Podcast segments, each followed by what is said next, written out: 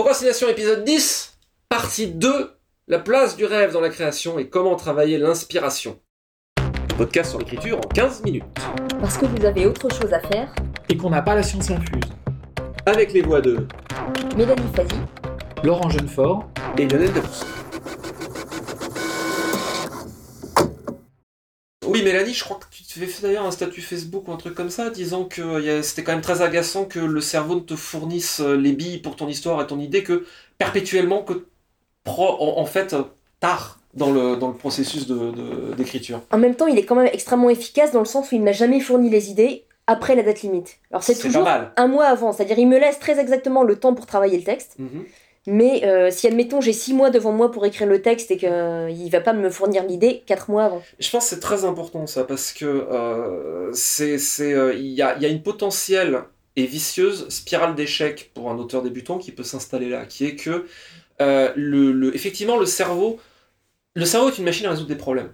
Donc euh, à partir du moment où on réfléchit un peu, j'aimerais bien raconter une histoire sur tel thème, mais je n'ai pas d'idée qui me motive, euh, il faut donner les billes au cerveau et l'aider à travailler. éventu- Et, et quand on donne un problème au cerveau, il y réfléchit en tâche de fond.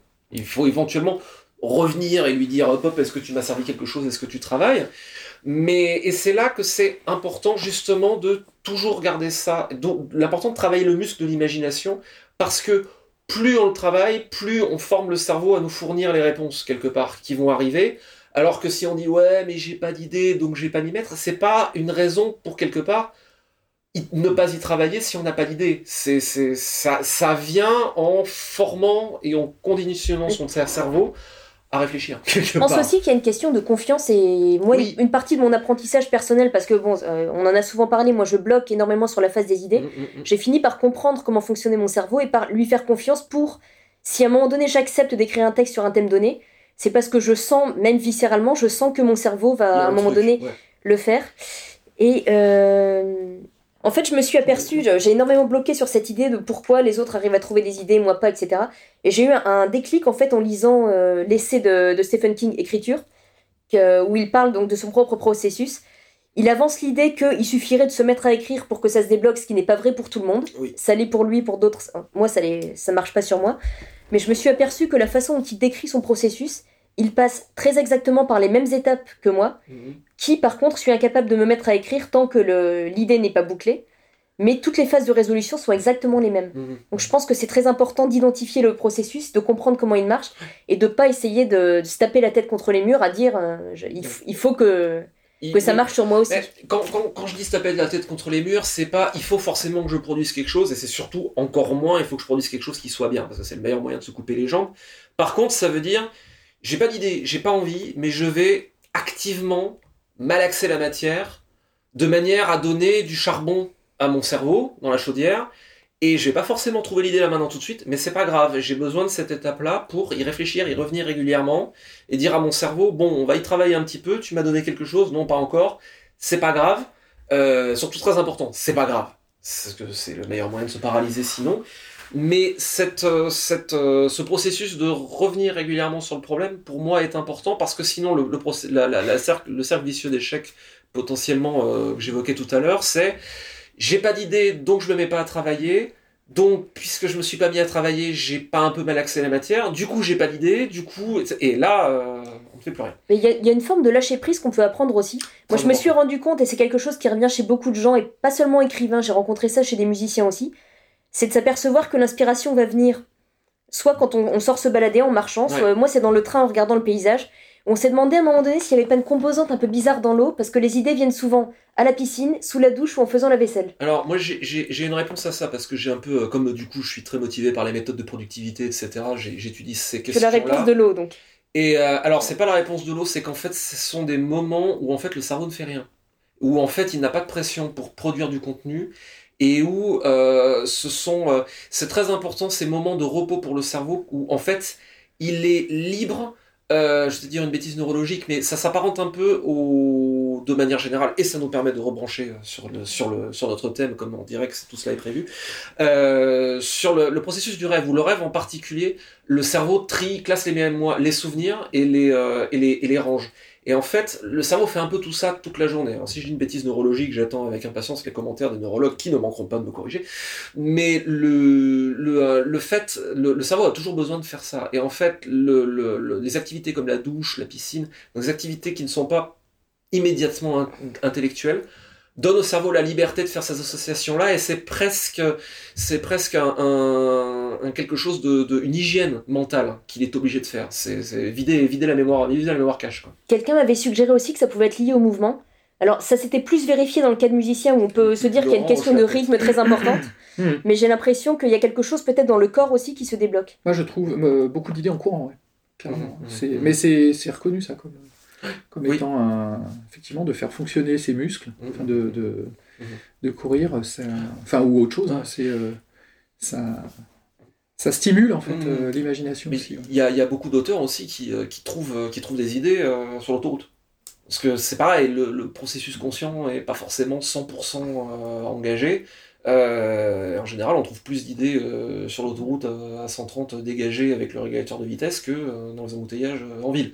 Mais il y a quelque chose, de, je trouve, de magique avec l'inspiration de l'idée. C'est Il y a un côté instantané. Quand on trouve l'idée, et c'est c'est assez marrant parce que on sait d'instinct si elle est bonne ou pas. Oui. On sait d'instinct si c'est l'idée euh, qui, va, euh, euh, qui va être celle du livre tout entier. On le sait physiquement presque. Ouais, presque physiquement, euh, il y a là, alors là pour le coup, ça vaut le coup d'écrire pour avoir cette sensation-là de temps en temps, de euh, une ou deux fois par an, de, de se dire ah j'ai trouvé l'idée de mon prochain bouquin. Ouais. Euh, on sait quand une idée est forte et que ça vaut un, roman ou une nouvelle. Mhm. Mais il y a, je crois que j'avais cité ça dans un épisode précédent, il y a Elisabeth von Arbour qui, dans, dans Convaincre des histoires de l'explorateur, qui a cette expression qui dit le corset. Et c'est vrai qu'il y a un moment, il y a quelque chose de très viscéral. Quand on trouve une idée qui nous motive et qui vaut le coup, il y a cette espèce d'élan où on est en train de se dire, je caricature à peine, oh oui, ah ouais, ça, quoi. On sait, ça. on, on sait, par, on sait qu'elle est bonne ou, ou qu'elle est importante Oui, quel est euh, parce que, alors d'abord parce qu'on a, contrairement au, au- au vocabulaire qu'on a sur le style, on a énormément de mots. euh, Mhm. pour désigner des métaphores, des comparaisons, des, des- tous les effets de style ont été répertoriés quasiment. Euh, sur l'imagination, il n'y a pas grand-chose. Mhm. Donc on est, f- on, donc on est obligé de passer par du feeling. Et, euh, mais le feeling nous trompe rarement. Et, euh, et, euh, et c'est pour ça qu'il y a des auteurs qui sont... euh, on sait que c'est des auteurs qui sont Mhm. inventifs. Mhm. Oui. C'est des, auteurs... On, on a, la, on a, on a la, la, le, sa- une sorte de savoir qui émerge comme ça. De, de- on sait quand on a lu un, un- un- le livre d'un auteur, si cet auteur, c'est un suiveur ou un, bon faiseur ou quelqu'un qui est inspiré, qui a, qui a quelque chose de, de, de, de particulier, qui est... Voilà, qui est Ouais. Mhm. et ça échappe justement au... Alors peut-être parce que justement on n'a pas assez développé au niveau théorique les outils, les outils euh, intellectuels pour, euh, pour euh, jauger ce genre de choses, mais en tout cas on le sait. Mais c'est ce, euh, qui est intéressant, et on, on a souvent eu cette discussion sur comment provoquer l'inspiration Ouais. et autres. On a énormément d'exercices sur l'écriture et autres. On a très peu d'exercices qui portent réellement sur, le, sur la venue de l'inspiration, des exercices concrets.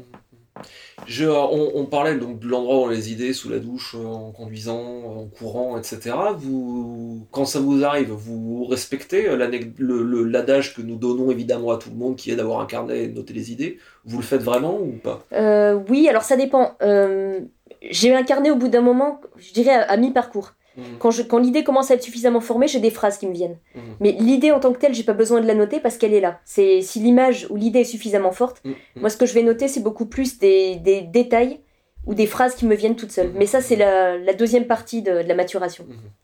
Alors moi quand je cours, euh, j'ai pas de carnet, Ouais. donc euh, je me le répète à haute voix Pour être sûr d'avoir euh, fait un chemin neuronal, de Ouais, dire. ouais, ouais. Euh, ce qui doit être rigolo pour les passants. Euh, et puis j'arrête d'écouter quand si j'écoute un podcast ou de la Mhm. musique. à ce moment-là, j'arrête, Tu coupes je coupe pour pas me laisser. euh, voilà, c'est un peu comme comme quelqu'un qui note ses rêves. voilà, qui, pour être sûr de pas euh, parce que justement ça s'oublie. Euh, les rêves s'oublient en quelques minutes, souvent euh, après le truc. Donc si on veut noter quelque chose qu'on trouve bien, il faut le noter très vite. Et tous les gens qui notent les rêves vous le diront, euh, plus on le fait et plus on s'en rappelle des rêves, tout parce qu'on Ouais. forme l'esprit à... Et c'est une discipline. Euh, je pense qu'un truc important à mettre en valeur, c'est que... Alors moi aussi je note les trucs, hein. j'ai toujours euh, soit euh, un carnet, soit mon téléphone, j'utilise beaucoup la fonction dictaphone, notamment quand je conduis, parce que... je conduis pas mal et je, j'ai toujours, j'avais à une époque, j'avais même un dictaphone avant d'avoir un téléphone suffisamment puissant pour le faire facilement. J'ai, j'avais un dictaphone dans ma boîte à gants pour toujours pour ça quoi. Et le, je pense il faut donc c'est indispensable de noter une idée qui plaît parce que l'expérience prouve que 9 fois sur 10 on l'oublie, même quand on se dit non mais je me rappellerai, non ça ne rappelle pas. Quitte après à ce que euh, on se dise non mais finalement c'est pas une idée qui vaut le coup et donc je, l'aime, je, la garde pas. Et... Mais euh, toujours c'est toujours pareil, c'est le, le, cerveau est quand même une machine qu'on peut conditionner, qui est très plastique et qu'on peut conditionner. Et si on dit en cerveau donne-moi des idées quelles qu'elles soient euh, et qu'on prend l'habitude de les noter, euh, le, je crois que c'est un truc qu'on a évoqué dans le podcast sur trouver des idées, mais le, problème c'est pas de trouver des idées. Quelque part, au bout d'un moment, quand on commence à amorcer la pompe et quand on forme le cerveau à donner des idées, on en a plus que ce qu'on sait en faire. J'ai un problème avec l'idée de noter des idées en fait. Mhm. Euh, c'est-à-dire, comme je disais, moi, si une idée est là, c'est ce truc viscéral, elle est là, je le sais, elle va rester. Mhm, mhm.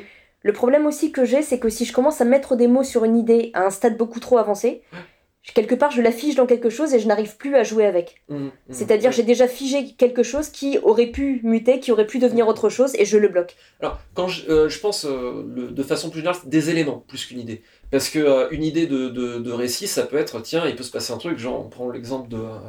si juste l'idée de une fille qui écrit des paroles de chansons sur un mythe, c'est pas une idée de récit à proprement parler, justement, parce qu'il a fallu deux autres éléments pour faire le texte.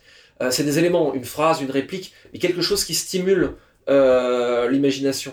Euh, une pierre pour faire le mur, mais ça oui, Il y a des petites idées, il y a des grandes idées. Voilà, voilà, tout à fait. Il y a des idées de détail, et moi, la plupart de mes idées, 95% de mes idées, c'est des petites idées. Mhm, c'est mhm. des idées que je peux noter, justement, parce que c'est des bouts de dialogue, des, une sorte de petit concept appliqué à un objet, euh, mhm, quelque chose que j'ai vu dans la rue, un élément de décor que je vais distordre pour en faire quelque chose euh, de frappant à l'imagination. Voilà, c'est des petits trucs comme ça. Hein. Mmh, mmh. C'est, pas, on n'est pas forcément dans l'ambition euh, mmh, d'un, philosophe euh, du XVIIIe siècle. Oui, et c'est pas évidemment, sauf dans d'extrêmement rares cas, une nouvelle et encore moins un roman se présente comme ça en disant tiens salut, je suis un livre que tu as envie d'écrire. C'est plus on réfléchit à quelque chose et puis il y a des éléments qui se mettent en place et d'un seul coup on peut leur regarder la masse et, et faire, faire la connexion entre les, entre les choses. Euh, mais à mon avis, bon, euh, noter ces éléments, donc pas les idées, euh, me paraît une discipline euh, intéressante, si ce n'est indispensable, sauf si on a peur d'être paralysé, mais justement pour toujours former le cerveau à, fournir des éléments. Il y a, y a je sais que certains auteurs défendent le concept de ce qu'ils appellent kitchen sink writer, c'est-à-dire l'auteur dévié, où en gros ils se définissent comme des auteurs éviés, c'est-à-dire si une idée leur vient, si elle vaut le coup, ils s'en rappelleront. Sinon, elle partira dans l'évier. Euh, Et l'idée leur vient en faisant la vaisselle? Probablement, toujours un, lien avec l'eau, effectivement, une activité qui nécessite pas euh, euh, beaucoup de, de, temps de cerveau disponible. Euh, je pense, voilà, moi je suis plutôt pour noter et aussi, mais faire un, faire un tri après de ces idées-là, parce qu'on peut avoir plein d'idées, mais effectivement, il y a les idées qui motivent plus ou moins, et puis après, il y a des idées où on se dit, bon, j'ai eu cette idée-là, mais elle n'a pas de charge émotionnelle, elle n'a pas d'élan, ou en tout cas, elle n'a pas un élan qui me parle à moi, c'est pas une idée pour moi, quelque part. À ce moment-là, il faut laisser partir. Après, l'écriture, en tout cas le processus en cours d'écriture, peut nous amener à négliger un élément qui nous paraissait super important. Il y a une phrase à laquelle on tenait absolument, et il se trouve que tel que le texte est en train de se construire, cette phrase ne s'intègre plus. Tout à fait. il y a énormément d'idées qui sont laissées de côté comme ça, pas parce qu'elles sont pas intéressantes, mais parce qu'elles sont pas dans le mouvement du texte. Mmh ça arrive pour des scènes entières de romans, où euh, moi je fais des plans de romans euh, beaucoup euh, assez détaillés avant d'attaquer. De temps en temps, je me dis, ah, cette scène-là, j'ai vachement envie d'y arriver parce qu'elle va être vachement bien. J'arrive à ce moment-là et la scène n'a plus rien à faire là.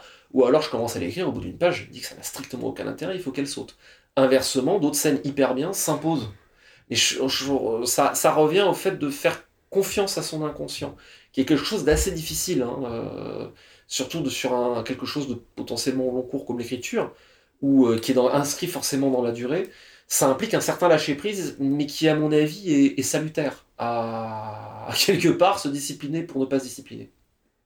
Comment, alors, dans le, dans le titre de notre euh, podcast, il y a comment travailler l'inspiration? Vous auriez des recommandations à faire? Comment est-ce qu'on peut travailler l'inspiration? À part écrire à part, euh, Alors, travailler l'inspiration, c'est simplement. alors, moi, c'est plutôt une sorte de discipline d'écriture. Mhm. C'est-à-dire qu'à partir du moment où je commence à, écrire, euh, je m'impose un certain nombre de, signes par jour. Mhm. Euh, et donc, l'inspiration, bah, elle vient euh, ou elle vient pas, mais en tout cas, je, le, fait de m'imposer quelque chose, ça me donne au moins un objectif à atteindre. Et tu parlais d'envie, il y a aussi l'envie de terminer ces pages mmh. euh, qui vient. Il y a aussi, c'est également euh, presque inclus dans ma façon d'écrire. C'est-à-dire que, contrairement à toi, moi, je fais pas de plan détaillé. Mmh. Donc, ça veut dire qu'une part est laissée en cours d'écriture à l'inspiration, à l'inspiration en termes de trouver des idées. Euh, de, de, rédaction, des idées même d'éléments de, récit hein, que mm. j'ai pas toujours. Euh, donc le tri, le travail purement créatif, en dehors de, la création littéraire, mais le, travail créatif au niveau des idées, je, m'en laisse aussi à l'intérieur de la, de, la, de la rédaction même, de la période de rédaction du roman, ce qui fait que pour moi c'est aussi une manière de ne pas m'ennuyer pendant la rédaction et de ne pas... Euh, pour moi la rédaction ce n'est pas que de la rédaction c'est aussi vivre le récit en même temps mhm. et donc euh, de euh, d'accompagner mes personnages dans la découverte de, de, l'histoire aussi. Mhm. Et, euh, et j'ai eu beaucoup de mal au niveau de l'inspiration quand j'ai dû, pour un, un, travail de commande, élaborer un scénario d'abord, un scénario très détaillé, mhm. et pour le coup j'avais vraiment l'impression d'aller à l'usine tous les matins pour écrire mes pages. Quoi. Parce que justement j'avais des problèmes d'inspiration. La question de travailler l'inspiration, on a déjà eu souvent cette discussion, est, un mmh. problème, un vrai problème chez moi. Je n'ai trouvé en fait qu'une seule et unique solution qui consiste à avoir une date limite. Mmh. C'est-à-dire si à un moment donné, je, soit je me fixe une date de manière arbitraire, soit je m'engage à écrire un texte sur un thème donné pour une date donnée, je me fais confiance pour produire le texte dans, mmh. dans, ce délai. Mais à part ça, à part, euh, comme je disais, sortir, marcher, euh, écouter de la musique, essayer de, de en fait, paradoxalement, essayer de trouver un certain lâcher-prise, mhm, ce qui est mhm. un peu paradoxal. Il faut s'efforcer de trouver du lâcher-prise. Mhm, euh, je n'ai pas trouvé de meilleure date qu'avoir une...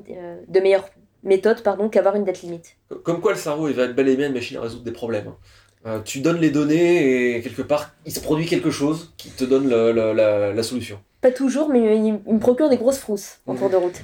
Mais en tout cas, euh, l'alcool des stupéfiants, euh, ah, c'est pas, forcément une bonne idée. on peut avoir l'impression d'écrire quelque chose de très bien, mais ça s'est jamais vérifié dans les faits mmh. qu'il y avait un, un quelconque apport qui soit, j'allais dire, qu'on puisse retrouver qui soit applicable à tous les auteurs, mmh. en tout cas. Mmh, mmh. Donc euh, c'est pas une c'est pas une option euh, générale. On va dire. En revanche, par exemple, ça m'est arrivé sur un bouquin d'écrire la nuit. Euh, c'était les chasseurs de sève et le fait d'être d'écrire de nuit, on est quand même dans un état modifié de conscience. Et, et, et, ça fait une façon d'écrire vraiment différente. C'est un, c'est du coup un bouquin qui se démarque un peu des autres, même au niveau du résultat. Mhm. On sent que justement on était vraiment dans le lâcher prise. Quand on écrit la nuit, on sait qu'on sera pas, le cerveau il fonctionne un peu différemment. On sait qu'on sera pas dérangé euh, par euh, par euh, le conjoint ou la conjointe, les, les bruits dehors, le téléphone. On sait qu'on sera, donc on est dans une autre temporalité.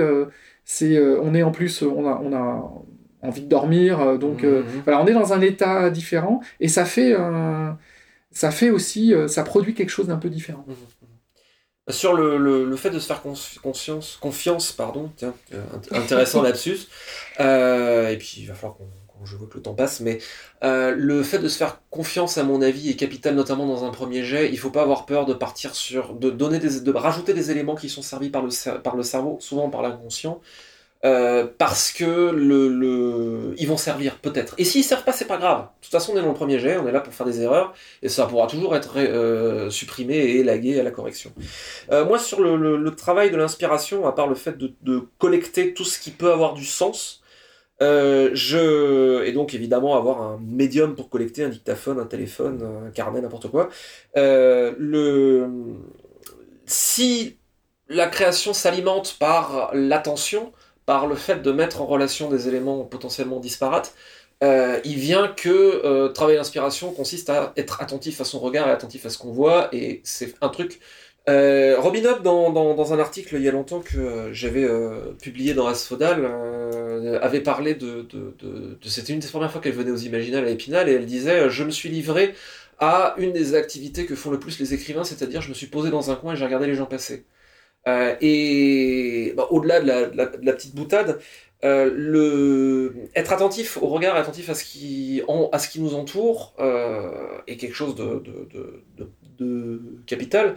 Et je pense que si on a besoin de développer sa conscience, sa sensibilité, son attention, on peut dire beaucoup de choses pour les vertus de la méditation, euh, qui est une habitude, hein, mais on peut prendre 10 minutes par jour et on finit par en avoir les bénéfices au fur et à mesure, simplement parce que, en plus de tout un tas de bénéfices médicaux, calmer la tension artérielle, etc., on apprend juste justement un peu plus de lâcher prise et un peu plus d'attention pour regarder les choses autour de soi. Donc, s'il s'agit de donner des conseils opérants, euh, je pense que c'est et c'est pas forcément voilà, enfin on voit ça comme un, truc euh, très new age et tout. Euh, non, il y a, y a c'est absolument une activité maintenant qui est décorrélée de toute pratique religieuse, même si on peut tout à fait en avoir une, si c'est peut tout à fait en avoir une si c'est votre truc.